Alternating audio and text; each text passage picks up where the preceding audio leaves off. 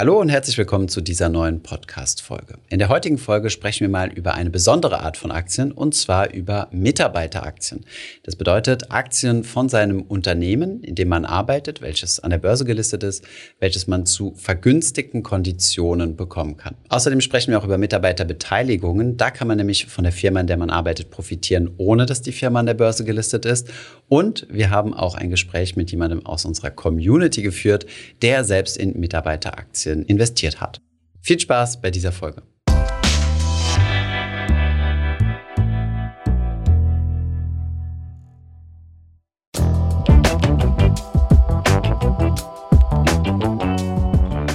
Heute geht es ums Thema Mitarbeiterkapitalbeteiligung. Thomas, hast du eigentlich schon mal an einem Kapital von einer Firma teilgenommen, und zwar in Form von Mitarbeiteraktien oder ähnlichem? Ja, zweimal. Erstens, als ich in der Bank war, habe ich äh, Mitarbeiteraktien von der börsengelisteten Bank äh, zu vergünstigten Konditionen bekommen. Und jetzt äh, bin ich Anteilshaber an der aktuellen Firma, in der ich arbeite. Das ergibt Sinn. Heute sprechen wir vor allem über Mitarbeiteraktien und Optionen, denn das sind so die beliebten Formen der Kapitalbeteiligung von Mitarbeitern. Es gibt darüber hinaus noch mehrere andere Formen, die wir kurz erwähnen werden mit einer Mitarbeiterkapitalbeteiligung oder auch Stock Options gewährt eine Aktiengesellschaft ihren Arbeitnehmern ein Bezugsrecht auf unternehmenseigene Aktien. Also das ist jetzt im Fall von börsengelisteten Unternehmen. Und dann gibt es ja noch den Fall von Startups und anderen Unternehmen, was auch auf Finanzfluss zutrifft, mhm. wo es noch keine Aktien gibt, sondern was gibt es da für Möglichkeiten?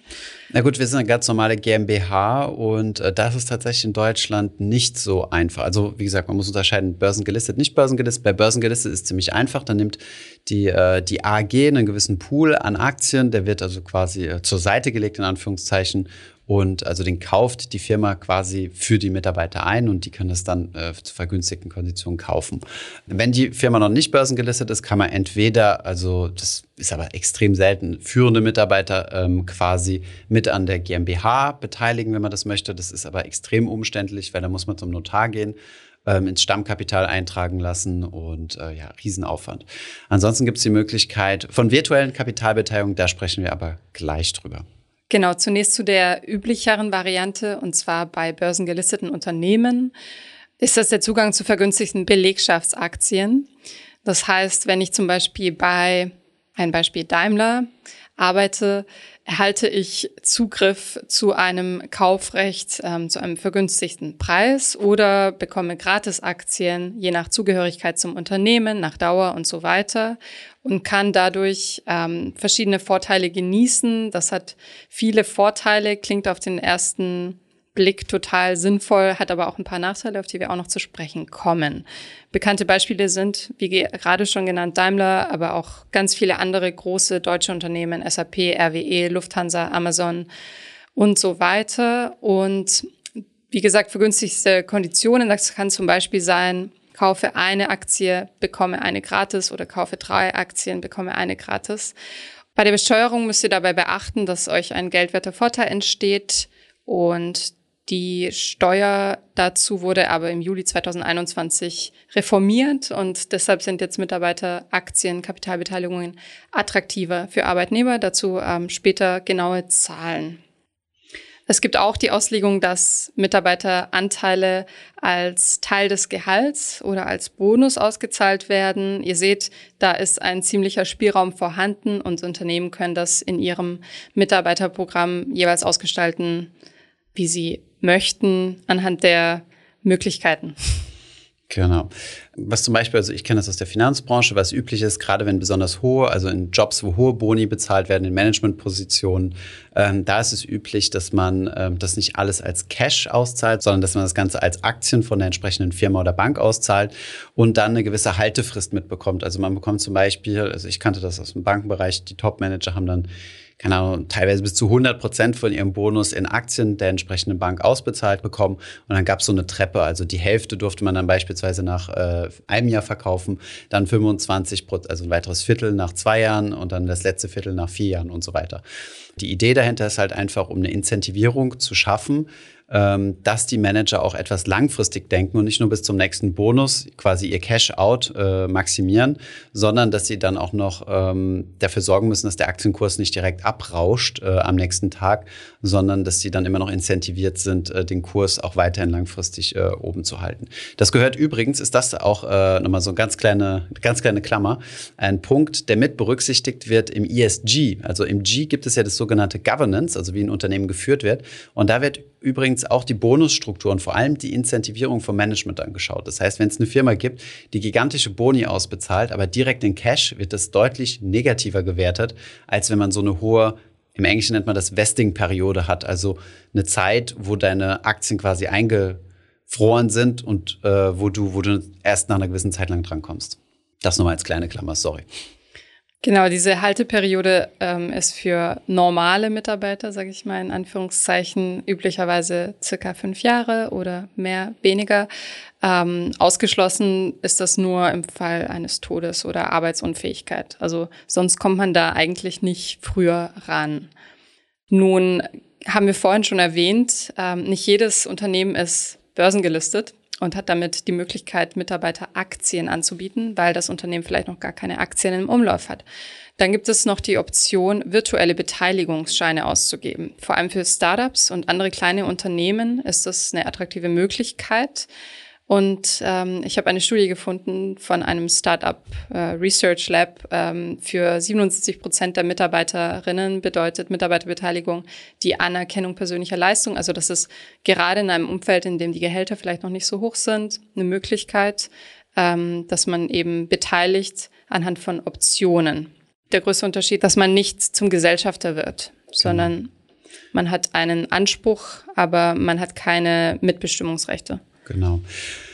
Also im Startup-Umfeld ist es, wie gesagt, also gerade im, im anglosächsischen Bereich, in Amerika, England und so weiter, ist es ziemlich verbreitet. Also da, wenn da jemand sein Startup startet, dann ist es eigentlich ziemlich normal, dass man einen Teil des Kapitals auf die Seite legt und zum Beispiel, ich glaube, üblicherweise sind irgendwo zwischen, ah, jetzt will ich nicht lügen, aber irgendwas zwischen 4 und 8 Prozent, wenn ich mich nicht ganz irre, des Gesamtwertes der Firma wird auf die Seite geschafft in den sogenannten ESOP-Pool. ESOP steht für Employee Stock Ownership Program. Und ähm, dieses, äh, dieses Kapital wird dann quasi zu den Gehältern dazugegeben. Das heißt, wenn man besonders, also wenn man gute Leute heiren möchte, die man bei denen man sonst sehr, sehr hohe Gehälter zahlen müsste, beispielsweise Entwickler, die irgendwie bei Google oder so arbeiten, denen wird man sehr wahrscheinlich nicht die 250.000 Euro Jahresgehalt oder solche Summen bezahlen können, wenn man als Startup startet.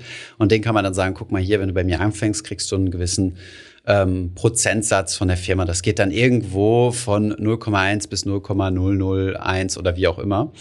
Und ähm, genau, leider ist es in Deutschland noch ziemlich unterentwickelt. Das ist, äh, du hast ja selbst diese, diese Studie rausgenommen, ESOP ASAP, also ähm, Mitarbeiterbeteiligung ist schnellstmöglich in Deutschland. Ich habe mir da auch selbst äh, vor kurzem noch ein ziemlich langes äh, Slide-Deck von einem Venture Capitalist äh, durchgelesen, wo mal dieser, dieser Markt der Mitarbeiterbeteiligung bei Startups in Europa analysiert wurde. Und da sind wir in Deutschland doch tatsächlich sehr, sehr großes Schlusslicht. Ja, das heißt, leider ist es noch nicht so einfach. Und wir haben uns dann natürlich auch äh, reingedacht in dieses Thema schon, haben gesagt, okay, inwiefern kann man das anbieten?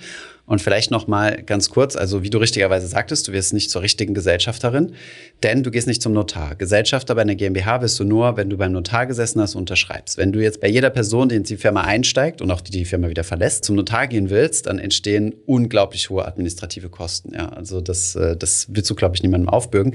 Deswegen werden sogenannte virtuelle Beteiligungen gemacht. Virtuell dahingehend, dass sie halt nicht echt sind, im Sinne von, dass du mit in den Gesellschaftervertrag aufgenommen wirst, sondern ja, erklär's uns vielleicht mal, äh, Anna. Dafür werden gern sogenannte Phantom Stocks eingesetzt. Ähm, die bilden den Wert einer Beteiligung nach, also zum Beispiel eine Aktie. Aber wie du sagst, äh, es fehlt das Mitbestimmungs- und Stimmrecht in der Gesellschafterversammlung. Ähm, allerdings erlauben sie mir als Angestellte zum Beispiel trotzdem an der Wertsteigerung des Unternehmens teilzuhaben, weil es ist sozusagen ein Versprechen genau. auf die Zukunft. Also im Endeffekt kann man das ausgestalten, wie man es möchte. Im Endeffekt ist es nichts anderes als eine Erweiterung des Arbeitsvertrags. Und da gilt Vertragsfreiheit, also du kannst das machen, wie du möchtest und kannst zum Beispiel deinem Mitarbeiter sagen, heute ist meine Firma XY wert. Das ist auch wieder so ein schwieriges Thema, worüber man sprechen muss, aber sagen wir mal, die Firma ist heute, keine Ahnung, 10 Millionen wert oder sowas. Und ähm, wenn der Firma, der Firmenwert steigt, dann äh, beteilige ich dich daran. Jetzt ist nur schwierig, wie willst du beteiligen? In der Regel ist es, ähm, wenn ein sogenanntes Liquidation-Event, also ein Liquidationsevent eintritt.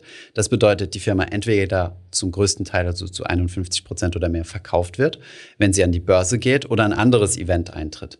Oder dann gibt es auch noch Exit-Klauseln, also wenn beispielsweise der Mitarbeiter das Unternehmen verlässt, dann kann man sich freundschaftlich darauf oder da kann man sich darauf einigen, dann wird der Anteil zurückgekauft oder der Mitarbeiter verlässt die Firma, behält aber die Anteile, die virtuellen Anteile bis zu einem Liquidationsevent. Also es gibt jede Menge verschiedenste Strukturierungsmöglichkeiten und es ist extrem individuell ähm, zu regeln. Und das ist auch, da gibt es auch das große Problem. Also äh, Startups sind nicht an der Börse gelistet, das heißt, man kann sich über die Bewertung streiten. Bestes Beispiel, wie ist es bei uns? Wie viel ist unsere Firma wert? Keine Ahnung. Einfach aus dem Hintergrund, weil sie nur Arno mir gehört und weil wir keinen externen Investor hat, der eine große Valuation-Kampagne oder so macht. Und ehrlich gesagt, ist es mir auch egal. Ähm, aber das ist, da sieht man zum Beispiel so ein bisschen die Problematik, die das Ganze mit sich bringt. Nur mal so am Rande, ja. Und das auch nochmal, also wenn ihr jetzt, äh, lieber Hörer, liebe Hörerin, äh, jetzt dabei seid und im Startup arbeitet und euch denkt, hm, mir hat hier jemand so ein Virtual äh, oder eine virtuelle Beteiligung angeboten. Ich habe eine gute Freundin von mir, die damals bei N26 gearbeitet hat, die hat mir mal deren ähm, Virtual Option Programm vorgelegt und die hat gesagt, soll ich das machen oder soll ich das nicht machen? Habe ich das ein bisschen mit ihr durchgerechnet und gesagt, boah, da muss schon ziemlich viel passieren, dass da viel Geld rauskommt, weil die haben dort das Angebot gekriegt, Gehaltserhöhung oder ein Teil der Gehaltserhöhung in äh, virtuellen, also in virtuellen Anteilen. Und deswegen, also für dich als Ratschlag, man kann da jetzt nicht pauschal sagen, macht es auf jeden Fall oder macht es nicht, weil es halt hochgradig individuell ist. Ja. Wichtig ist aber zu wissen, ähm, das Geld ist oder diese Beteiligung ist in der Regel hochgradig illiquide und ihr kommt an das Geld nicht ran, wenn ihr es braucht, sondern ihr kommt an das Geld ran, wenn ein Liquidationsevent ist. Und Anspruch auf Dividende habt ihr auch relativ selten. Aber es gibt sie, die es virtuelle kann, sie Dividende. Sie kann rein verhandelt werden, die virtuelle Dividende, ja. Ja, was ich auch interessant fand, ist, dass in den Gesetzpapieren Startups äh, als Unternehmen von bis zu zwölf Jahren definiert werden. Also auch ziemlich äh, langer Zeitraum, was auch wieder für Deutschland als äh, ein bisschen langsamer Startup, äh, Startup Standort spricht. Hm. Ähm, nun der Unterschied zwischen echten und virtuellen Beteiligungen nochmal zusammengefasst. Bei echten Beteiligungen ähm, als Gesellschafterin oder in Form von Aktien oder GmbH-Anteilen habe ich ein Stimmrecht mit der, und bin Gesellschafter. Bei virtuellen Beteiligungen ähm, werde ich vertraglich zwar so gestellt, als wäre ich Aktionärin oder Gesellschafterin und nehme an der Wertentwicklung teil, bin aber nicht Gesellschafterin, was für Mitarbeiter aber auch attraktiv sein kann, denn man trägt nicht das Risiko eines Gesellschafters. Und aus Sicht der Gründer kann es auch attraktiv sein, denn man hat kein Mitbestimmungsrecht. Genau, also gut, das Mitbestimmungsrecht bei großen Aktiengesellschaften, wenn ich jetzt bei Daimler bin und dort meine 100 Aktien habe oder so, ist das auch so stark verwässert. Dass, äh, aber ja, ich bin gleichgestellt mit dem Großaktionär, halt nur um Potenzen kleiner, weil ich halt eine kleinere Stake habe. Ähm, genau. Was auch wichtig zu wissen ist, also es gibt nicht das Entweder-Oder, also es gibt nicht eine echte Beteiligung oder eine virtuelle Beteiligung, es kommt halt wirklich immer auf die Firma an. Und ähm, ja, wie verbreitet ist es überhaupt äh, in Deutschland?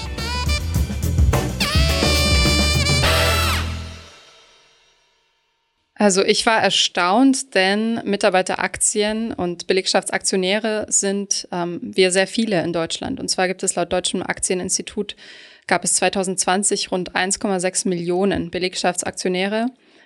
Das waren 550.000 mehr als im Vorjahr. Und 30 Prozent der deutschen Aktionäre sind Belegschaftsaktionäre, halten also Aktien des eigenen Unternehmens, ähm, was doch ein sehr hoher Anteil ist. Mhm. Ja, da geht halt so das Prinzip, wenn ich was geschenkt kriege, dann frage ich nicht nach, ja, dann habe ich eine Motivation, in Aktien zu investieren. Aber bevor wir jetzt mal drüber sprechen, ähm, warum äh, ich das als Mitarbeiter äh, eines Unternehmens machen sollte, sprechen wir zunächst mal über die großen Vorteile, die das für ein Unternehmen überhaupt mit sich bringt. Ja, zum einen beteiligt sich ein Unternehmen als Arbeitgeber an der Vermögensbildung der Arbeitnehmer, indem es diese Möglichkeit bietet. Außerdem streut es den Aktienbesitz, äh, indem es eben Belegschaftsaktien ausgibt und bindet Arbeitnehmer potenziell auch stärker an den Betrieb. Wenn ich Aktien habe, dann bin ich vielleicht auch begeisterter ähm, von dem Unternehmen, weil es eben ein Vorteil ist, der mir zukommt und ich auch ein Interesse daran habe, dass es in dem Unternehmen weiterhin gut läuft. Genau. Ist auch ganz üblich bei, äh, bei Managementpositionen, dass man dort immer große oder auch im Private Equity, wenn ein Private Equity Fonds eine Firma kauft, dann wird dem Management häufig ein großes Aktienpaket gegeben, um sicherzustellen, dass man die Interessen, äh, dass man die Interessen gleichstellt. Das heißt, dass der Fonds, der das Interesse hat, den Aktienwert zu steigern, seinen Gewinn zu steigern, äh, dasselbe Interesse hat wie der wie der Manager. Wenn das nicht der Fall ist, könnte der Manager zum Beispiel äh, ganz andere Dinge bevorzugen, wie zum Beispiel ein sogenanntes Empire Building, das ja zum Beispiel anfängt, sich nicht aufs Kerngeschäft zu konzentrieren, sondern ganz viele andere Dinge mit dem Geld zu machen und äh, um sein Risiko zu senken, damit er langfristig sein hohes Gehalt kriegt. Ja. Aber das, das sind wir ein bisschen so in der sogenannten Principal Agent Theory, das kommt aus dem Finanzbereich, wo, wo halt einfach diskutiert wird, ähm, wie gleichgestellt sind die Interessen zwischen dem Unternehmensbesitzer und dem Unternehmensführer, also sprich ja den Aktionären und dem Vorstand. Und das kriegst du natürlich auf eine Ebene, wenn äh, der Unternehmensführer, also die, die, äh, der Vorstand, äh, auch gleichzeitig Aktionär ist. Das ist ein sehr interessanter Einblick in die obere, mhm. in die obere äh, Liga sozusagen. Ähm, Geht natürlich auch für die in Anführungszeichen kleinen Mitarbeiter und Mitarbeiterinnen, ne? ähm, natürlich in abgeschwächter Form. Ja, deren gesamte, deren gesamtwirtschaftliche Existenz hängt ja dann nicht nur an diesen Aktien. Das stimmt. Als Arbeitgeber ist natürlich auch wichtig, welches Image man nach außen hin vertritt. Und auch das kann ähm, können Belegschaftsaktien stärken. Laut einer Studie von KPMG sehen 89,4 Prozent der befragten Unternehmen aus Deutschland, Österreich und der Schweiz solche Programme als relevant oder eher relevant für die Gewinnung und Bindung von Mitarbeitern an. Also das kann einen auch höher ranken, wenn es darum geht, attraktiv zu sein für ähm, neue Talente und Fluktuation verhindern, weil es eben einen guten Grund gibt, außer anderen hoffentlich guten Gründen zu bleiben. Hm. Wie sieht es steuerlich aus, Anna? Wenn ich ähm, jetzt Aktien geschenkt bekomme, beispielsweise äh, drei zum Preis von zwei oder so, ich muss zwei kaufen, dann kriege ich eine on top, dann ist diese eine on top ja quasi ein Geschenk, was ich äh, zusätzlich zu meinem Gehalt in meiner Steuererklärung angeben muss, als sogenannten geldwerten Vorteil. Er erhöht also insgesamt zunächst einmal meine Steuerlast. Aber gibt es hier auch Freigrenzen, die ich bekomme oder Freibeträge? Ganz genau. Und da gibt es auch eine gute Neuigkeit für alle, die Belegschaftsaktien halten. Und zwar lag dieser Freibetrag, auch Sachbezug genannt, für den geschenkten Teil, in Anführungszeichen, vorher bei 360 Euro bis Sommer 2021 und wurde eben im Juli auf 1440 Euro vervierfacht mhm. durch das Fondsstandortgesetz, um eben Mitarbeiterbeteiligungen zu fördern, um Arbeitgeber und Arbeitnehmer so ein bisschen ähm, da Wind zu geben. Startup-Unternehmen bis zwölf Jahren können ähm, Mitarbeitern, wie gesagt, solche Optionen anbieten, die erst zu einem späteren Zeitpunkt versteuert werden müssen, und zwar dann, wenn sie in Anspruch genommen werden. Genau. Und bei vielen Mitarbeiterprogrammen, also bei Beteiligungsprogrammen, ist es auch so gestaltet, dass die Unternehmen sich an diesen Freigrenzen orientieren, um den Mitarbeitern eben zuzuarbeiten, dass sie auch mit kleinen Beträgen dabei sein können und den steuerlichen Vorteil nutzen. Ist auch wichtig, äh, diese nachgelagerte Besteuerung ist auch deswegen wichtig, weil stell dir vor, du steigst ein in ein ganz kleines Startup und das wächst dann extrem stark. Du hast aber noch kein Liquidationsevent. Das bedeutet, deine, äh, deine, deine virtuellen äh, Aktien oder meinetwegen auch deine Optionen, das kann man natürlich, in der Regel wird es über Optionen abgebildet, haben enorm an Wert gestiegen. Du hast aber nicht die Kohle in der Tasche, in Anführungszeichen, um für den auf dem Papier, zunächst einmal auf dem Papier stehenden Wert Steuern zu bezahlen. Deswegen macht es Sinn, natürlich erst dann zu versteuern, wenn, ähm, wenn, du diese, wenn du diese Gewinne realisierst, ja. Was ich ganz interessant fand, ist, äh, beim Deutschen Aktieninstitut kann man Rendite und Entwicklung von Mitarbeiteraktien berechnen. Und zwar unter Berücksichtigung dieser Steuerregeln. Da gibt es so einen Rendite-Dreieck-Rechner, den können wir euch verlinken. Cool, verlinken wir gerne in den Show Notes. Bevor wir gleich zu unserem Community-Interview mit Dennis kommen, der Allianz Mitarbeiteraktien hält, wollen wir euch noch zwei andere Beispiele vorstellen, die ich ganz interessant fand. Und zwar gibt Siemens seit 1969 Mitarbeiteraktien raus und ähm, stolze 80 Prozent aller Mitarbeiter sind heute beteiligt und machen insgesamt somit rund drei Prozent aller ähm, Siemens-Aktien aus. Also Belegschaftsaktien sind also drei Prozent vom gesamten Aktienpool von Siemens. Bei BASF gibt es seit 99 das Aktienprogramm Plus. Und das sieht eine variable Vergütung vor. Nach einem bestimmten Zeitraum hat man Anspruch auf eine Gratis-Aktie. Das sind nur zwei Beispiele, zu denen wir online ähm, Details gefunden haben. Es gibt natürlich ganz, ganz viele kleine und große gelistete Unternehmen, die ähm, solche Belegschaftsaktien anbieten. Kommt auch meistens von Jahr zu Jahr an. Also beispielsweise bei uns in der Bank war es so, dass jedes Jahr ein neuer Deal angeboten wurde. Ähm, Wenn es mal äh, besonders gut gelaufen ist oder ja, kommt immer darauf an, wie der Aktienkurs gerade stand. Ja, wenn der Kurs gerade niedrig stand, hat man zum Beispiel ein bisschen großzügiger äh, das Angebot gemacht. So noch, äh, ich, ich weiß gar nicht mehr, wie es bei uns war, aber ich glaube, du hast ungefähr 25 Prozent Geschenk gekriegt. Also du hast die Aktie, du hast keine Gratisaktien bekriegt, aber du hast so 20 oder 30 Prozent günstiger gekauft.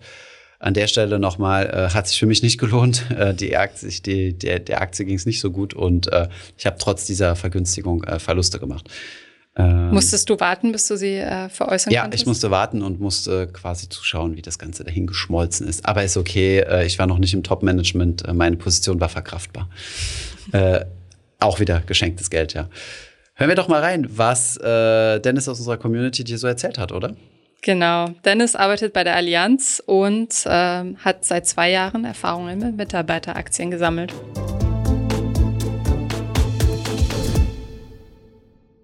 Hi Dennis, erzähl mhm. mal. Wie alt bist du? Wo wohnst du? Wo arbeitest du? Ja, hi, freut mich heute hier zu sein. Ja, mein Name ist Dennis, ich bin vor kurzem 31 Jahre alt geworden, wohne in der Oberpfalz im schönen Bayern und arbeite bei einem großen DAX-Versicherer und ähm, beschäftige mich jetzt auch seit zwei Jahren mit dem Thema Geldanlage und bin dementsprechend auch bei euch gelandet. Also Dennis, du arbeitest bei der Allianz, hast du mir schon verraten, und wirst uns heute erzählen, wie du es mit dem Thema Mitarbeiteraktien handhabst. Wann bist du das erste Mal mit dem Thema in Berührung gekommen? Genau, ich nehme jetzt seit zwei Jahren am Mitarbeiteraktienprogramm der Allianz teil und habe auch vor, das in der Zukunft jedes Jahr wieder zu machen. Ja, und das Thema Mitarbeiteraktien war für mich auch sowas wie der Einstieg in das Thema Geldanlage und hab, war dann auch für mich der Anlass, mich mehr mit dem Thema zu beschäftigen und ähm, dann auch über YouTube und so weiter mich dort zu bilden. Kannst du mir verraten, wie genau du an diesem Programm teilnimmst? Also ist das ein Teil deines Gehalts oder kannst du zu vergünstigsten Konditionen einkaufen? Genau, also zu Beginn der Zeichnungsfrist, das ist bei uns immer so von September bis Oktober, erhält jeder Mitarbeiter bei der Allianz einen Link zu einem, ja, ich sage jetzt mal vereinfacht, einem Portal, bei dem man, wenn man sich vorher noch nicht registriert hat oder vorher teilgenommen hat, sich erstmal anmelden muss. Anschließend kann man dort sich dann ganz einfach, einfach den Beitrag, den man selber investieren will, hinterlegen, wobei man beachten muss, dass der Maximalbeitrag immer auf acht Prozent des Jahresbruttos beschränkt ist. Ja, der investierte Beitrag wird dann ganz einfach von der nächsten Gehaltsabrechnung vom Netto abgezogen, ist also immer nur einmal im Jahr. Und nach Ende der Zeichnungsfrist, das ist jetzt ein bisschen komplizierter, wird dann der Kaufkurs ähm, der Aktie bestimmt, indem der Durchschnittsendkurs von den fünf Handelstagen nach der Zeichnungsfrist immer berechnet wird. Und die werden dann die Aktien auf ein extra Mitarbeiterdepot übertragen, wo man aber auch einen privaten Zugriff hat. Es ist also nicht so, dass wenn man jetzt beispielsweise kündigt oder sowas, die Aktien einfach weg sind. Und diese Aktien müssen dann drei Jahre gehalten werden und können dann verkauft oder auf ein anderes Depot übertragen werden. Also zum Spekulieren sind sie also eher nicht geeignet. Du kennst dich gut aus. Musstest du dich da einlesen oder war dir das gleich ganz klar, worum es da geht und worauf du achten musst?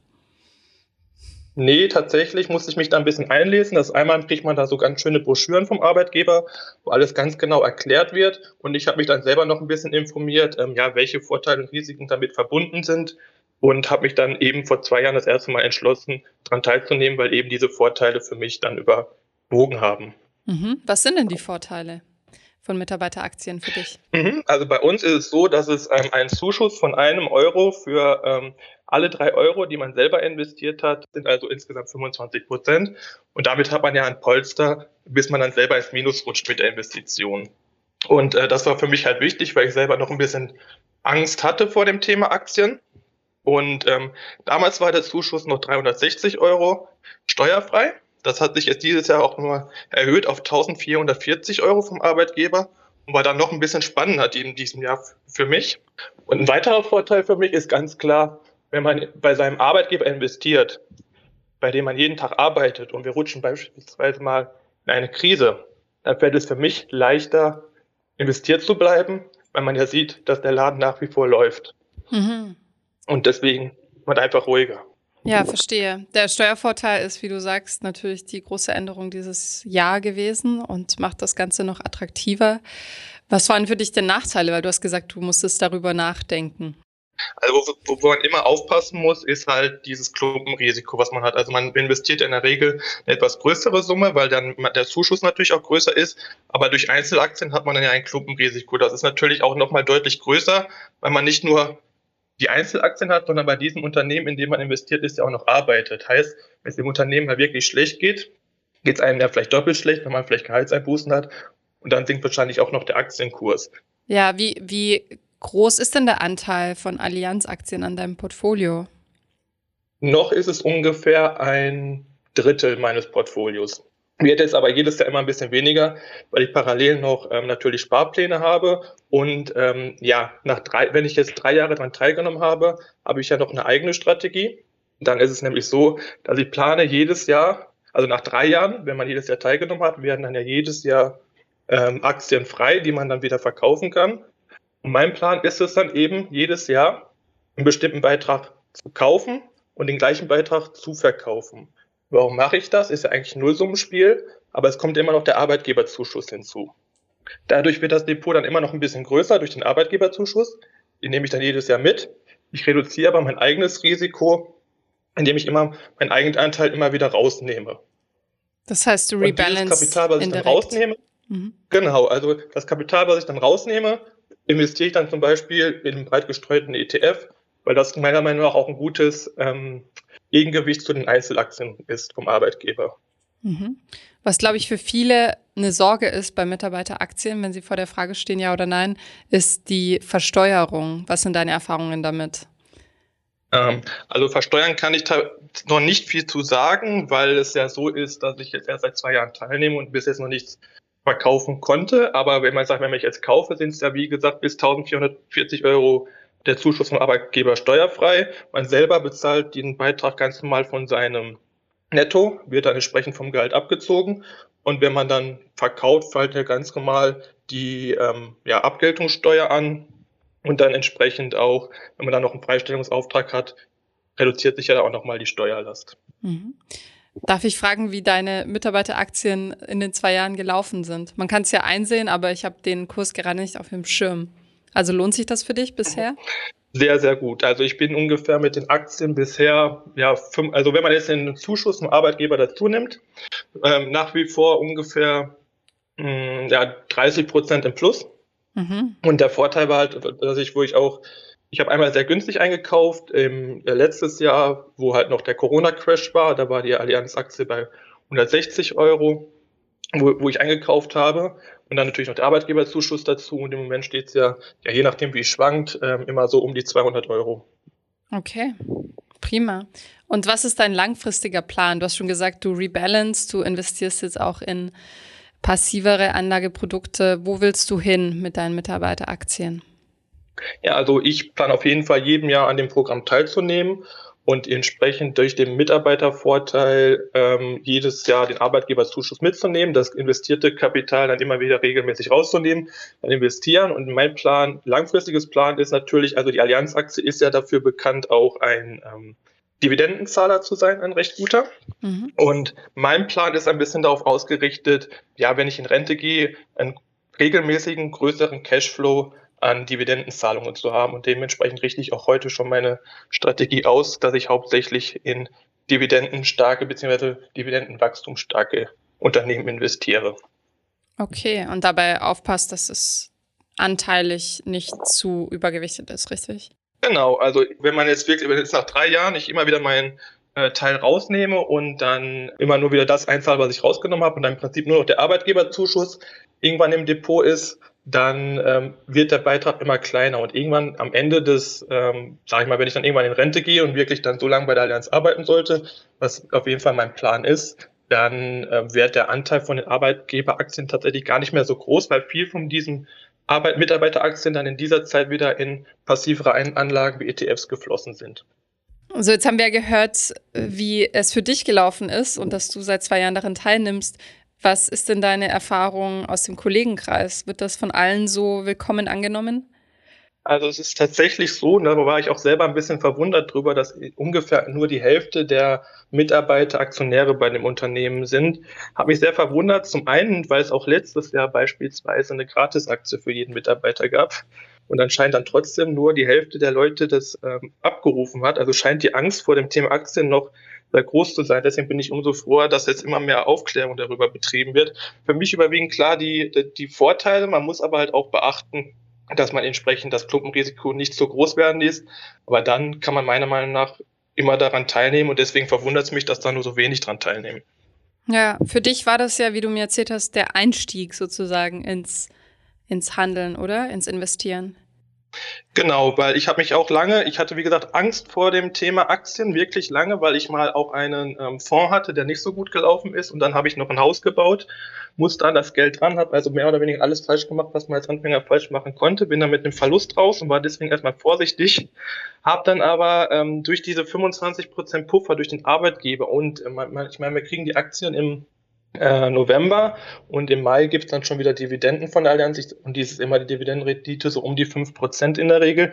Ich dachte, wenn ich 30% jetzt schon so schnell rauskriege, da kann doch nicht so viel schief gehen. Und deswegen habe ich es einfach ausprobiert, habe es dann gemerkt, ist ja gar nicht so schlimm, tat ja gar nicht so weh und mhm. habe mich dann jetzt immer weiter vorangetraut. Okay, ja, sehr schön das zu hören, deine Anekdote und vielen Dank, dass du uns Einblick gewährt hast in deine Erfahrungen. Gerne.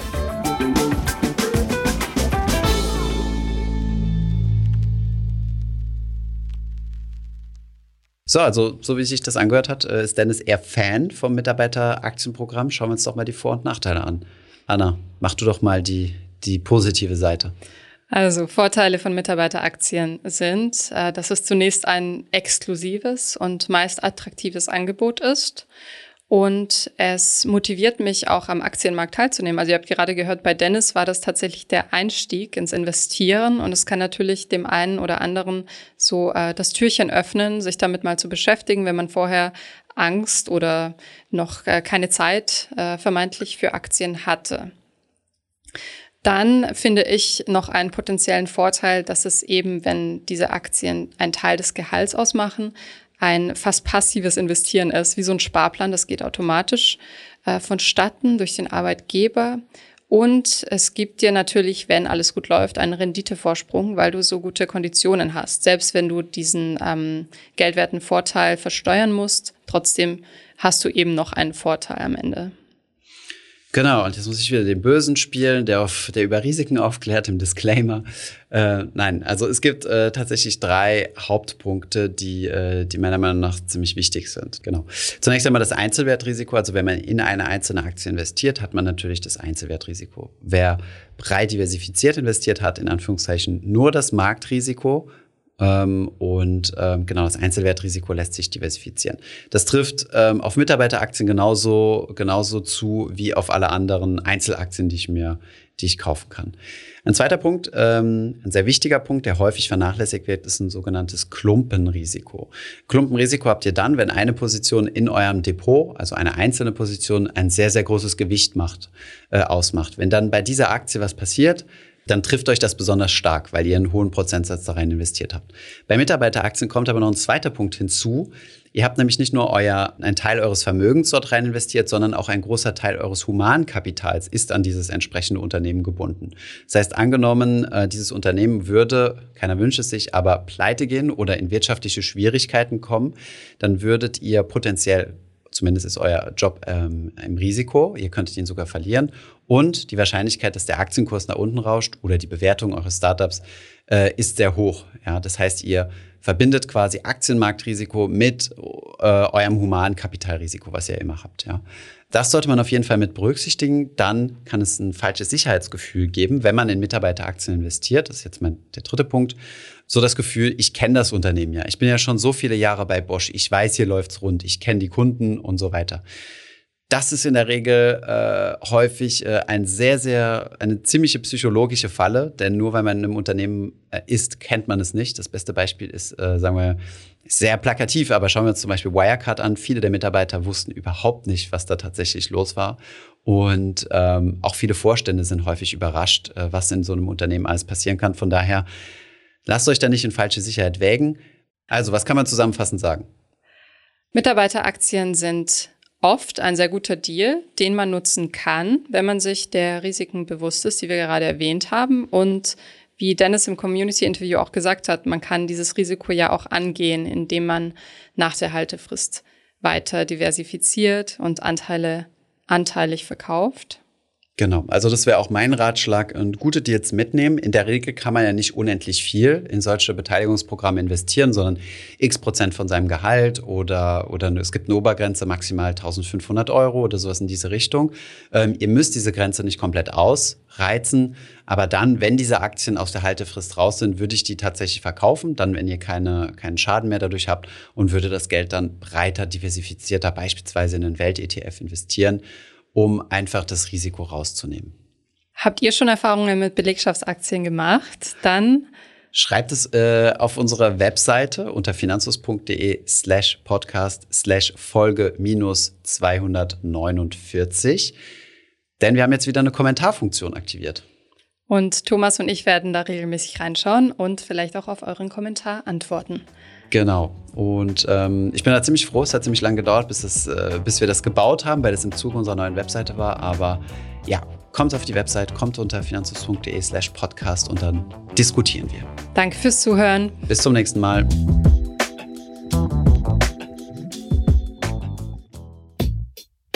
Ich hoffe, diese Podcast-Folge hat dir gefallen. Wenn ja, dann zöger doch nicht in deinem Umfeld über diesen Podcast zu sprechen, bei Freunden und Bekannten.